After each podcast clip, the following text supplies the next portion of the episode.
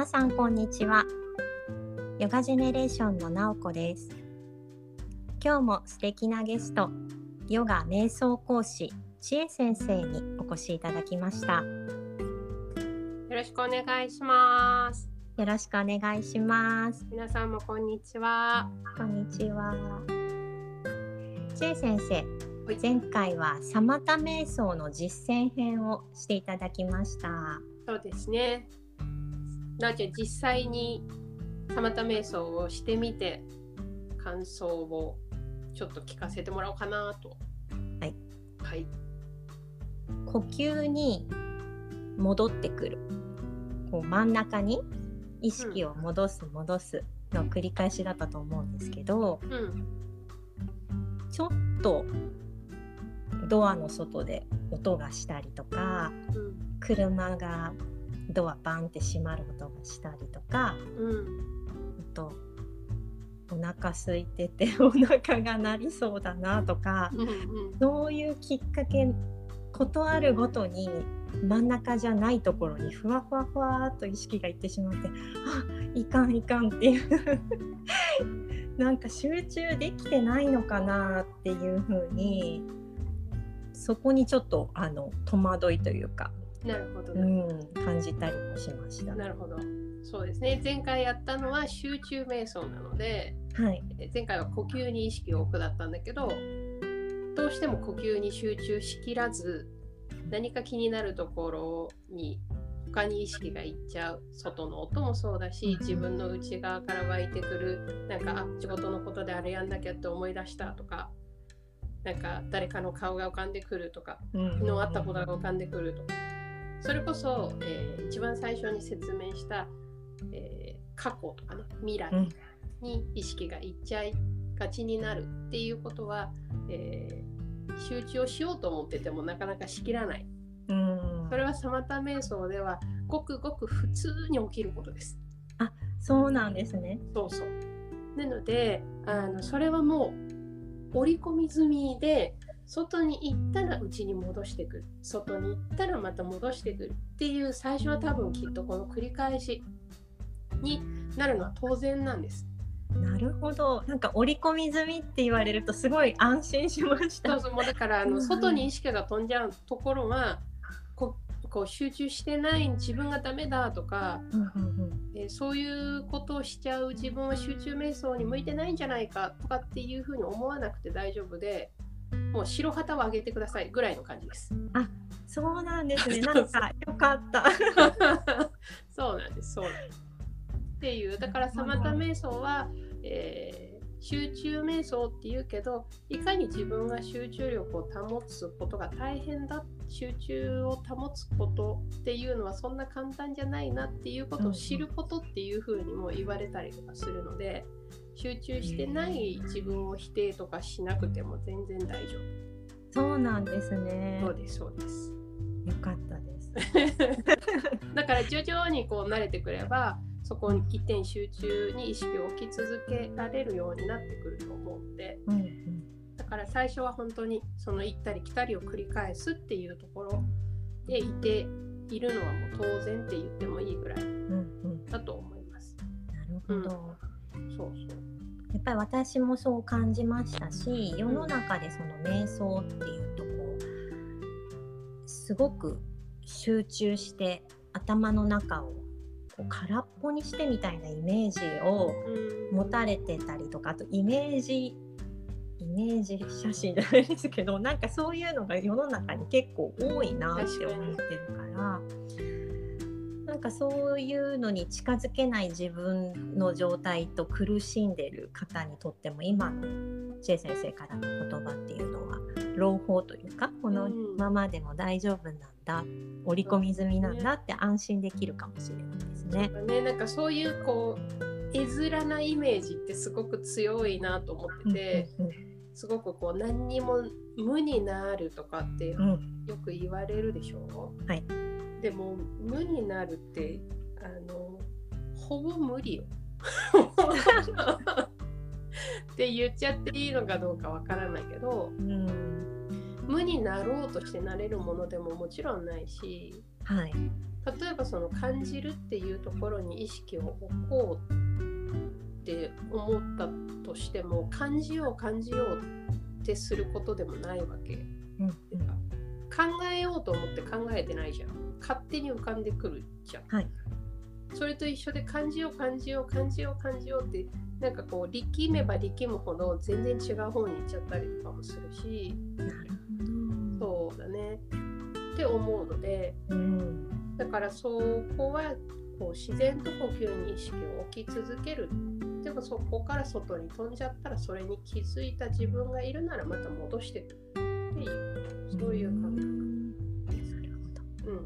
でそのあのなんだろうな無になるとかこう静かに何もない状態空っぽになるとかっていうイメージなんだけど、はい。えー今回説明していくまたは実践していくビパッサの瞑想っていうのははい。形は一緒だよ。チーンって座ってる感じ。静かにはい。座ってる感じは一緒だけど、真逆かもしれないです真逆うん。って思う人もいるかもしれない。だから前回やったサマタ瞑想よりも頭の中というか意識の中は結構忙しかったりとかするものなんです、うん、そこが特徴で今日説明していくのは、えー今少しお話ししたビパッサナ瞑想日本語にすると気づきの瞑想っていうやつになります。はい。でじゃあ何が、えーこの間やった集中瞑想と違うのか。ビパッサナ瞑想との違い。ビパッサナ瞑想はさっき、えー日本語では気づきの瞑想って言うって言ったけど、はい。えーとにかく気づくんです。じゃあ何に気づくのか。はい。たまた瞑想で一点集中をしし続けたいけど外に意識がいっちゃった。あの音が聞こえた。こういう感情が浮かんできた、えーまたはこういうことが浮かんできた。まあそれを総称して雑念って呼ば呼んだりとか瞑想ではするけれど。はい。